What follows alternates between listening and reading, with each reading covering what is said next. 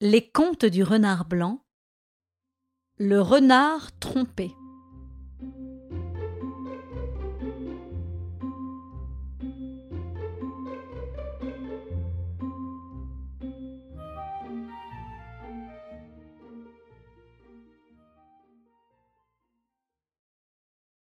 Un éléphant de cirque bavardait un beau matin avec Goupil. Le renard en veine de moquerie et d'ironie, se riait du pachyderme. Mon pauvre ami, lui disait-il, faut-il que tu sois simple et vraiment candide Je suis simple et candide, moi Mais dame, il faut l'être pour s'être laissé tromper de la sorte. L'éléphant, intelligent et patient, méprisa l'injure que comportait ce mauvais calembour et pria notre rusé de suivre son chemin. Mais Goupil, sans tenir compte de cette invite, continua ses faciles moqueries. La patience pourtant a des bornes.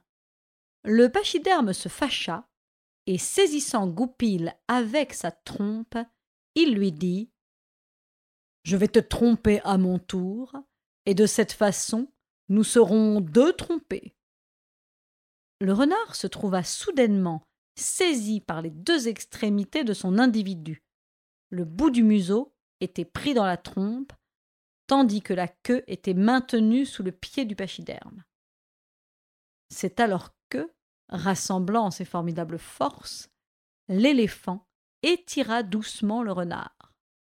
Le museau s'allongea démesurément, et Goupil se trouva bientôt gratifié d'une magnifique trompe. Au revoir, cher confrère, lui dit l'éléphant. Vous voilà maintenant aussi trompé que moi.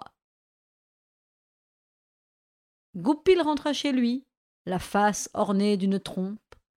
Tous les habitants du bois vinrent lui rendre visite, et comme il n'était pas aimé, personne ne le plaignit, et chacun s'éloigna en riant sous cap de ce phénomène jusqu'alors inconnu. Depuis ce jour, Goupil perdit son prestige. Les lapins qu'il rencontrait se moquaient de lui, car ils savaient que la longueur de son appendice les mettait à l'abri de ses crocs. Heureusement que le rusé avait une compagne douce et attentionnée qui résolut de la guérir. Dix fois par jour, Madame Renard préparait des bouillons astringents dans lesquels elle faisait tremper le museau de son mari. Petit à petit, la trompe se rétrécit, car la nature n'aspire qu'à revenir à la normale, et trois semaines de traitement suffirent à guérir Goupil. À partir de ce jour, il fit payer cher au lapin les moqueries et les sarcasmes qu'il avait eu à subir. Le naturel avait repris le dessus. Goupil oubliant la leçon de l'éléphant, était redevenu le féroce et redouté habitant des bois.